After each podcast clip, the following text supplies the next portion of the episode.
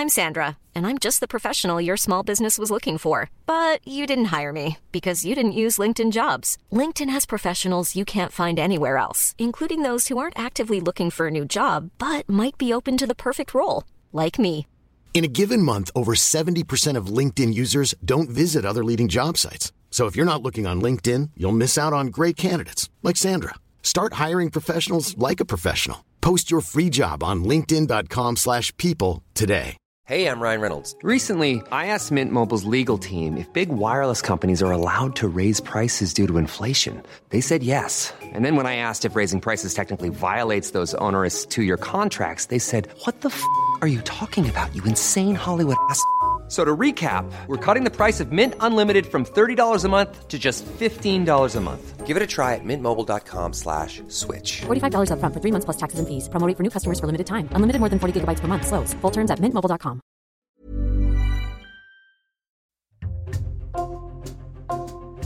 Bonjour, c'est Jules Lavie pour Code Source, le podcast d'actualité du Parisien.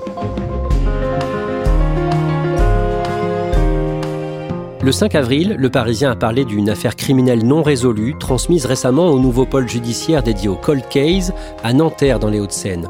Le meurtre mystérieux de Silja Trindler, une campeuse de 18 ans, une lycéenne suisse, à Carcamplage en Gironde au mois d'août 2000.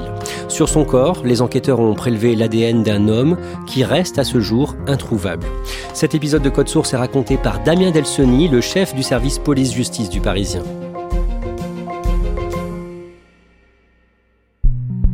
Damien Delsoni, le 1er mars 2022, un pôle dédié au cold case, aux affaires non résolues, a été lancé à Nanterre, dans les Hauts-de-Seine. Ce pôle, en fait, c'est le résultat de plusieurs mois de, de tractation et ça part d'un constat d'échec. Depuis euh, des années en France, il y a des dossiers non résolus, non élucidés, criminels, qui prennent un peu la poussière dans certains tribunaux et on a donc décidé, la chancellerie, le ministère de la Justice, a décidé de créer ce pôle donc à Nanterre en région parisienne, mais qui en fait est compétent sur toute la France et dont l'objectif est de récupérer ces dossiers euh, non élucidés, ces crimes non résolus, de reprendre les enquêtes, d'essayer de trouver des choses qui n'auraient pas été vues à l'époque. L'idée c'est vraiment d'avoir des gens qui sont spécialisés, qui sont capables peut-être 20, 30 ans après, de reprendre des enquêtes et d'espérer bien sûr trouver une solution et un coupable. L'affaire qu'on va raconter aujourd'hui vient donc d'être transmise à ce pôle dédié. On va y revenir plus tard dans ce podcast. Et on a choisi de commencer cet épisode par les photos de la victime âgée de 18 ans quand elle est tuée en août 2000. Il y en a deux notamment qu'on publie dans le Parisien quand on parle de ce sujet. Damien Delsoni, décrivez-nous ces photos. Alors ces deux photos, elles représentent donc cette jeune fille, Sidja, qui a 18 ans. Il y a une photo qui est prise, elle était en vacances euh, dans le camping avec ses parents, donc il y a une photo qui est prise sous la tente. On la voit d'ailleurs avec un haut de, maillot de bain rouge, qui est le maillot de bain qu'elle portait le jour où elle a été découverte morte dans les dunes. Donc cette photo, elle a été prise vraiment quelques heures avant sa mort dans, la tente. On voit son regard, on voit ses cheveux bruns, elle, elle fille qui était très jolie, voilà, on peut le dire. C'était une fille de 18 ans qui était très jolie. On voit aussi un regard un peu triste, parce que c'était aussi une jeune femme qui était euh, unanimement décrite comme assez triste. Et sur la deuxième photo, euh, on la voit cette fois-ci à l'extérieur, elle est dans les dunes. Euh, du côté de Carcamplage. Et là aussi, c'est étonnant parce que cette photo d'elle, elle est prise alors qu'elle est vivante, bien sûr. Et c'est aussi dans cet endroit de Carcan, dans les dunes, qu'on la retrouvera morte. Au début du mois d'août 2000, la lycéenne suisse Silja Trindler est en vacances avec ses parents et son petit frère en Gironde, dans un camping à Carcamplage. Décrivez-nous les lieux. Carcan-Plage, c'est dans le Médoc, hein, c'est les plages du Médoc, c'est à mi-chemin entre l'estuaire de la Gironde au nord et au sud le Cap Ferret. C'est vraiment un décor très classique euh, du sud-ouest, forêt de pins, des dunes assez importantes et après évidemment ces plages atlantiques euh, où il y a beaucoup de surfeurs parce que c'est un endroit, on n'est pas très loin de la Cano qui est un spot de surf comme on dit. Donc voilà, on est dans cet univers-là. Présentez-nous Silja et sa famille avec qui elle est en vacances dans ce camping municipal de Carcan-Plage à l'emplacement 118 depuis 10 jours. Silja, elle est lycéenne, alors elle parle pas du tout le français, elle ne parle que l'allemand. Et donc elle est en vacances effectivement avec son petit frère et ses parents. Ce sont des gens qui viennent de, de Suisse, plus précisément d'un petit village qui se trouve euh, à côté de Zurich. C'est une jeune fille qui a pas trop fait parler d'elle euh, dans le camping parce qu'effectivement elle parle pas du tout le français et c'est une jeune femme qui va assez peu vers les autres. Et ceux qui s'en souviennent qui l'ont croisée sur la plage, notamment un groupe de Français qui a passé quelques heures avec elle le vendredi après-midi, disent bah, elle avait quand même l'air très triste. Ils disent même, on l'a même vu à un moment donné, on pensait qu'elle pleurait sur la plage alors qu'elle était seule. Le vendredi 4 août au soir, les parents de Silja la cherchent partout. Oui, parce qu'elle est partie du camping en fin d'après-midi pour aller à la plage, ça c'était convenu. Simplement, effectivement, quand la nuit tombe, elle n'est pas rentrée, ce qui n'est pas tellement son genre. Dès le début de soirée, ils vont commencer à chercher dans le camping, un peu aux alentours du camping. L'inquiétude évidemment monte avec les heures et à 2 heures du matin, ils alertent le veilleur de nuit qui est euh, à l'entrée du camping pour lui dire bah voilà, on cherche notre fille, on la retrouve pas. Euh, euh, si vous apprenez quelque chose, dites-le nous. Ils vont attendre le matin pour signaler la disparition de Silja à la gendarmerie. Des recherches sont lancées le samedi dès le matin, mais ces recherches s'interrompent à 14h30. Le corps de la jeune fille vient d'être découvert. Oui, il vient d'être découvert par un vacancier hein, qui, se rend à la plage. Le corps, il est retrouvé sur la dune en réalité. Alors, c'est un peu à l'écart du chemin, mais euh, le corps, il n'a pas été dissimulé, quoi. Il est assez visible. Elle est allongée sur le ventre et sa tête est très très enfoncée dans le sable. On, distingue ses cheveux bruns, mais effectivement, on voit pas son visage. Elle est complètement euh, enfoncée dans le sable. D'un mot, il y a une inscription sur le sable à côté du corps. En contrebas euh, de cette dune où elle est découverte, des inscriptions qui sont retrouvées et on va apprendre grâce au témoignage d'un couple de touristes allemands qui avait en fait vu Silja la veille au soir le vendredi vers 19h15 que c'est elle qui a fait cette inscription avec un bout de bois, vous voyez comme on dessine sur du sable. Elle avait écrit Bob Marley, un cœur et puis quelques signes ésotériques. Que va révéler l'autopsie sur la façon dont Silja Trindler a été tuée? L'autopsie, elle va permettre de déterminer que la cause principale de la mort de Silja Trindler, c'est une suffocation, mais une suffocation assez particulière. On a enfoncé sa tête dans le sable jusqu'à ce qu'en fait elle respire du sable, puisqu'on va retrouver beaucoup de sable dans ce qu'on appelle les voies aériennes, c'est-à-dire la bouche et le nez. Il y a aussi des traces de strangulation, mais qui sont plus des traces pour en quelque sorte la maintenir et lui appuyer la tête dans le sable. C'est pas la strangulation qui est la cause directe de la mort, mais voilà, on sent qu'il y a eu une pression très forte sur sa nuque pour lui enfoncer la tête dans le sable. Sylvia Strindler avait 18 ans. Si la thèse de son homicide volontaire par strangulation est ce soir confirmée, les autorités judiciaires et la gendarmerie refusent jusqu'à présent de communiquer au sujet de l'enquête. Un silence qui se fait de plus en plus pesant pour la population. Dans la petite station balnéaire, l'affaire est sur toutes les lèvres. Est-ce qu'elle a subi des violences sexuelles? Elle a une relation sexuelle assez contemporaine avec sa mort, sans doute quelques heures ou quelques minutes avant. En revanche, le légiste, dans son rapport, dit qu'il n'y a pas de traces qui prouverait que cette relation sexuelle est un viol, c'est-à-dire qu'il lui il conclut plutôt une relation sexuelle consentie. Pourquoi il peut se permettre ça? Parce que souvent euh, dans les cas de, de viol, à l'autopsie, on distingue un certain nombre de lésions euh, souvent au niveau des cuisses, c'est-à-dire des lésions de maintien, parce qu'on force quelqu'un à avoir une relation sexuelle. Ces lésions, elles ne sont pas visibles sur le corps de Silja. Il n'y a pas de traces euh, médicales et médico-légales d'un viol. Donc, ça ne veut pas dire qu'il n'y a pas eu viol, mais en tout cas, les éléments techniques ne permettent pas de l'affirmer. C'est plutôt une relation qui semble avoir été consentie. Et l'examen du corps permet aussi de trouver un ADN étranger à Silja. Oui, puisque dans le sperme qu'on va retrouver euh, à l'autopsie, euh, bah, on va extraire un, échantillon et qui va permettre d'avoir une empreinte ADN. Donc cette empreinte ADN, clairement, c'est celle euh, de l'homme qui a eu une relation sexuelle, alors consentie ou pas, avec Silja quelques heures ou quelques minutes avant qu'elle ne meure. L'enquête est menée par la section de recherche de la gendarmerie de Bordeaux. Problème, Damien Delsoni, il y a des milliers de suspects potentiels. On rappelle, on est début euh, donc en pleine période de vacances scolaires, estivales euh, à cet endroit-là. C'est un endroit qui est très fréquenté. Les gendarmes estiment à l'époque qu'il euh, y a à peu près entre 25 et 40 000 estivants dans le secteur. Alors pas seulement un carcan-plage, mais si on, élargit un peu le périmètre aux communes voisines, ça fait beaucoup, beaucoup de monde. Euh, il y a aussi un festival de reggae qui se tient dans une commune proche qui a aussi amené un peu plus de monde encore que d'habitude. Et le gros problème, c'est que non seulement il y a du monde, mais que cette enquête, elle démarre au moment d'un chassé-croisé, c'est-à-dire que bah, il y a des gens qui sont partis le samedi en fait, qui ont quitté les lieux, qui sont repartis en Belgique, aux Pays-Bas ou à l'autre bout de la France, et donc cette enquête, elle démarre d'abord avec énormément de suspects potentiels et des suspects qui peuvent avoir quitté euh, la région euh, depuis quelques heures déjà.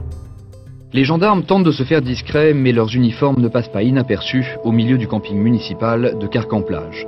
Car depuis l'assassinat samedi dernier d'une jeune Suisse âgée de 18 ans et qui résidait au camping avec sa famille, les gendarmes vérifient l'identité de chaque vacancier. Ils sont venus à toutes les tentes et ils nous ont demandé les pièces d'identité. Ils ont noté si on avait des une voiture et puis bon l'adresse, le nom, prénom, tout ça. 50 gendarmes sont actuellement mobilisés pour recueillir les moindres indices et témoignages. Des témoignages qui ont déjà permis aux enquêteurs de dresser deux portraits robots, ceux de deux hommes d'une quarantaine d'années et qui auraient pu, le soir des faits, se trouver à proximité des dunes où Cilia Trindler a été étranglée. autre problème, Damien Delsoni, une autre jeune fille présente dans les environs de Carcamplage à ce moment-là ressemble beaucoup à Silja. Oui, c'est vraiment la, malchance des enquêteurs au tout départ, c'est qu'ils vont avoir des témoignages, quand ils vont faire du porte-à-porte, qu'ils vont essayer d'en savoir un peu plus, ils vont avoir des témoignages qui vont leur dire, mais euh, Silja, on l'a vu à tel endroit, tel endroit, tel endroit. Donc là, les gendarmes comprennent pas parce que ça correspond pas du tout euh, à l'endroit où elle pouvait se trouver entre le camping et l'endroit où on découvre son corps. Et ils vont se rendre compte plusieurs jours plus tard que dans une commune voisine, il y a effectivement une jeune fille brune qui ressemble très pour trait, qui est quasiment un sosie euh, de Silja, qui effectivement, voilà, a été vue vivante dans des endroits où n'était pas Silja. Donc il y a ce petit aléa de l'enquête qui va leur faire perdre un peu, alors pas du temps, mais qui va les emmener sur des fausses pistes en réalité. Le corps de Silja a été retrouvé à plus de 2 km du camping où elle était avec ses parents. Est-ce qu'on sait pourquoi? Quand elle part du camping le vendredi après-midi pour aller à la plage, elle va sur cette plage qui est à 2 km du camping. Donc il n'y a pas de déplacement euh, anormal, c'est-à-dire qu'elle a choisi d'aller sur cette plage. Ce qu'on sait aussi quand même, c'est que quand on retrouve ce corps euh, donc sur cette dune, les enquêteurs sont sûrs que le corps a été déplacé. C'est-à-dire qu'entre le moment où elle est morte et le moment où on la découvre, il y a eu un déplacement du corps qui est peut-être de l'ordre de quelques mètres ou quelques dizaines de mètres, mais en tout cas, ce corps, il a bougé. Dans les premiers jours, plusieurs suspects potentiels sont mis hors de cause. On a évidemment des choses qui arrivent aux oreilles des enquêteurs, euh, du style, euh, bah voilà, il y a un exhibitionniste qu'on a vu euh, la semaine dernière à tel endroit. effectivement, il y en a dans ce secteur. Il y a deux, deux personnes notamment. Un qui a été surpris dans les douches du camping en train de faire de l'exhibition sexuelle. Donc lui, il est évidemment en tête de liste. Il est arrêté, entendu, on prélève son ADN, mais tout ça ne, colle à rien. Donc il est remis en liberté. Il y en a un deuxième aussi d'exhibitionniste qui avait pour habitude de d'ouvrir la nuit les tentes pour faire peur aux, aux, campeurs, qui lui aussi est identifié, qui lui aussi est retrouvé, qui lui aussi est entendu. lui aussi, on lui prélève son ADN. Ça ne colle pas. Donc tous ces premiers suspects sont remis en liberté. Les jeunes Français avec qui elle avait parlé un peu plus tôt dans l'après-midi, qui l'ont vu pleurer, sont retrouvés et finalement mis hors de cause eux aussi. Le temps passe, l'enquête ne donne rien de concret. Huit mois plus tard, au mois de mars 2001, un vacancier originaire de Saint-Étienne livre aux enquêteurs un témoignage intéressant. Oui, parce qu'il va expliquer aux enquêteurs que lui, le vendredi après-midi, début de fin, d'après-midi, début de soirée, il a vu Silja dans un espèce de petit bar de Carcan-Plage et il l'a vu accompagné. Et il dit elle était accompagnée d'un homme dont je, peux vous faire la description parce que euh, il y avait quelques particularités physiques importantes. Il dit c'est un jeune métis, mais surtout il dit il avait les cheveux euh, décolorés en blond avec des mèches rousses. Il dit voilà, ils étaient ensemble à la terrasse de ce petit café.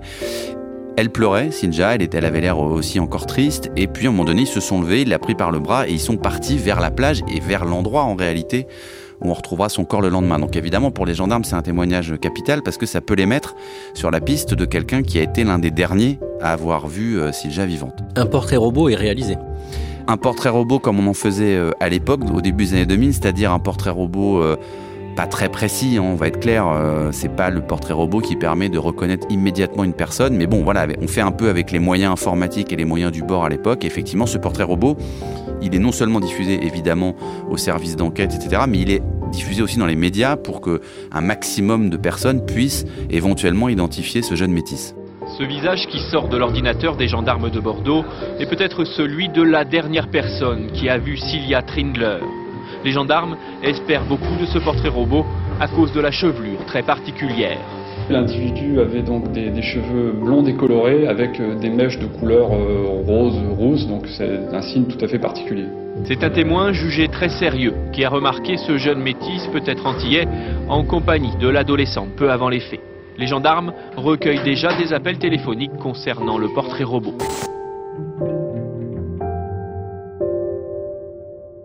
Mais ça ne donne rien. Damien Delsoni, au total, des milliers de témoignages seront recueillis. Oui, il y a un travail quand même colossal qui est mené par les gendarmes parce qu'il y a un travail d'abord pour retrouver tous ceux qui étaient en vacances, y compris des gens qui habitent à l'étranger, des Belges, des Hollandais, des Allemands, qui ont pu fréquenter Carcan-Plage dans le laps de temps où euh, Silja a été tué. Au total, dans ce dossier, il y aura 5700 prélèvements ADN réalisés et pour les comparer à l'ADN qui est découvert sur la scène de crime. Donc oui, il y a un travail colossal, mais ces 5700 comparaisons ADN, elles n'ont jamais euh, matché, comme on dit, avec l'ADN retrouvé sur la scène de crime. À partir de 2011, c'est-à-dire 11 ans après le meurtre de Silja Trindler, un nouveau directeur d'enquête, un chef des gendarmes, se plonge dans le dossier. Il s'appelle Didier Tessédou et en fait, il arrive à la section de recherche de Bordeaux, qui à l'époque est saisie de l'enquête, et lui, il est affecté à ce qui s'appelle l'unité euh, des crimes complexes. Donc évidemment, il y a le dossier Trindler qui traîne dans le bureau, qui est là. Et en fait, il vient pour remplacer un gendarme qui va partir à la retraite. Et ce gendarme lui dit, bah voilà, on a cette enquête, Trindler, ça fait 11 ans, on n'a pas trouvé. Et il dit, on va la refermer, on va la rendre au juge en disant, voilà, faut faire un non-lieu, nous, nous, on a cherché, on n'a pas trouvé. Didier Tessédou, il va dire à son collègue, bah attends, euh, je vais quand même essayer de lire le dossier, de regarder un petit peu, ne renvoie pas au juge, je vais regarder. Il va faire en sorte d'abord que le dossier ne soit pas refermé. Pendant deux ans, il va étudier PV après PV, audition après audition ce dossier, en essayant de détecter quelque chose qui n'aurait pas pu être fait, qui n'aurait pas été fait, et il va s'immerger dans ce dossier énorme, et ça va devenir euh, quasiment dix ans de sa carrière. Didier Tessédou et ses gendarmes essaient de reconstituer le passé de la victime. Oui, parce qu'en fait, quand il reprend le dossier, Didier Tessédou, il se dit on a beaucoup fait de choses autour de l'ADN. Il y a eu énormément de recherches, on est allé dans les pays étrangers prélever des gens, etc. Et lui, il dit moi, j'essaie de, de m'évacuer de cet ADN et j'essaie d'en savoir plus sur cette victime, qui elle était, c'était quoi sa vie. Et donc pour ça, il va euh, être obligé évidemment de se rendre en Suisse, euh, du côté de Zurich. Il va prendre contact avec la brigade criminelle de Zurich, qui évidemment est elle aussi intéressée au dossier puisque c'est une ressortissante suisse qui a été tuée. Et avec la brigade criminelle de Zurich, il va enquêter euh, sur place pendant près de deux ans. Alors pas à temps plein, mais il va faire plusieurs voyages dans la région de Zurich. Il va apprendre comme ça que Sidja avait fait des séjours en hôpitaux psychiatriques quand elle était adolescente. Et puis surtout, Didier Tessédou et les, policiers suisses qui l'accompagnent, ils vont en fait lever, découvrir un secret de famille terrible. Ils vont apprendre que Silja, quand elle avait 6, 7, 8 ans, elle a subi euh, des abus sexuels de la part d'un homme qui était dans le même village que ses parents, qui était pharmacien, je crois. Donc à l'époque, elle en a parlé à ses parents, alors qu'elle était quand même très jeune, mais elle a, elle a, dénoncé à ses parents ses agressions et ses viols. Les parents ont dit, bah on n'en parle pas. Ils ont expliqué qu'ils avaient peur du candidaton, que c'était une petite commune, que comme celui qu'elle désignait comme son agresseur était pharmacien, ils avaient peur que voilà, ça fasse des histoires. Et donc, ils n'en parlent à personne, ça reste un secret de famille. Mais évidemment, Silja, quand elle grandit, quand elle devient adolescente, bah, elle a toujours ce traumatisme évident euh, qui, qui, la poursuit. Et puis surtout, c'est quelque chose qu'elle reproche à ses parents. Donc il y a une tension quand elle est adolescente avec ses parents, parce qu'elle leur reproche, en gros, d'avoir couvert en quelque sorte son violeur. Et les gendarmes de Didier Tessédou s'intéressent aussi à l'histoire familiale de Silja. Ils vont s'apercevoir que la maman de Silja, fait partie d'une secte qui est dans la région de Zurich et que non seulement elle fait partie de ce groupe sectaire, mais qu'en plus elle est l'une des maîtresses du gourou, qui en a apparemment euh, plusieurs. Autre étrangeté dans cette famille, c'est que les gendarmes et, euh, les policiers suisses, ils découvrent que bah, y a même des soupçons d'inceste du papa de Silja sur Silja, donc, euh, alors qui, n'ont évidemment pas, donné lieu à des plaintes, mais il y a ce climat-là. Damien Delsoni, évidemment, pour euh, le père de Silja Trindler, ce soupçon doit être euh, insupportable, terrible. Soyons clairs, l'ADN dont disposent les enquêteurs ne l'incrimine pas. Pas du tout. C'est-à-dire que quand les gendarmes et les policiers suisses vont, vont, le réentendre des années plus tard, ils vont le prélever, ils vont prélever son ADN pour le comparer à l'ADN qui est sur la scène de crime c'est pas le sien, donc il est innocenté. Il a jamais été réellement soupçonné, mais en réalité, les, enquêteurs ont découvert tellement de secrets de famille qu'ils se sont quand même posé la question. Et ils ont même euh, vérifié les ADN euh, des autres personnes que vous évoquiez. Oui, c'est-à-dire qu'ils ont réussi à identifier et à retrouver ce fameux pharmacien qui avait violé Sylvia quand elle avait 6, 7, 8 ans. Il a été prélevé, ça a été comparé, évidemment, le retour était négatif. Il y a même le gourou qui a été identifié, qui a été prélevé lui aussi. Euh, donc c'était une, histoire sans doute de fermer aussi cette porte de cette piste familiale, de cette piste de secte, etc. Donc il y, avait aussi un moyen de dire bon, au moins on est sûr que, en tout cas, leur ADN, c'est pas celui qu'on retrouve à Carcan-Plage. Damien Delsoni, on le disait au début de cet épisode de Code Source, l'enquête sur le meurtre de Silja Trindler a été confiée au pôle Cold Case de Nanterre. Que peuvent faire ces magistrats instructeurs aujourd'hui, 23 ans après? Ils vont d'abord faire un travail qui va être très conséquent, qui va être celui de relire entièrement le dossier. C'est un dossier qui compte plusieurs dizaines de milliers de PV. Hein. C'est un dossier monstrueux en termes de taille, mais il va falloir qu'ils relisent PV après PV euh, ce dossier dans le but de repérer peut-être quelque chose que des enquêteurs n'auraient pas vu en, 23 ans d'enquête quasiment. C'est toujours possible ça, c'est-à-dire que ça peut arriver qu'en relisant comme ça un dossier, un enquêteur qui découvre en fait le dossier au, fil de, ses lectures, bah, il va peut-être se dire tiens cette audition elle est bizarre ou, tiens pourquoi cette réponse ou euh, c'est pas clair et là peut-être que ça peut donner lieu à une nouvelle piste. On le disait dans ce dossier il y a un ADN étranger à Silja Trindler qui a été retrouvé sur le corps de la victime et qui peut matcher, qui peut donner une correspondance à tout instant. Bah, c'est clairement tout maître hein, des enquêteurs encore dans ce dossier qui pourtant n'est pas élucidé, c'est qu'ils détiennent cette trace génétique qui renvoie forcément à quelqu'un, et à un homme en l'occurrence. Donc cet ADN, il tourne euh, régulièrement sur les fichiers belges, sur les fichiers néerlandais, sur les fichiers allemands et sur les fichiers d'une quarantaine d'autres pays. Et pour l'instant, il n'a jamais matché nulle part.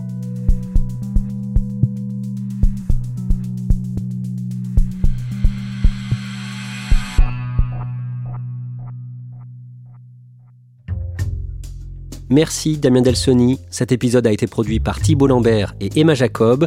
Réalisation Julien Moncouquiol. Code Source est le podcast quotidien d'actualité du Parisien. N'oubliez pas de vous abonner pour ne rater aucun épisode.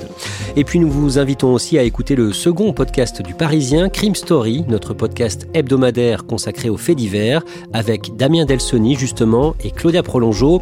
Crime Story, c'est un nouvel épisode chaque samedi.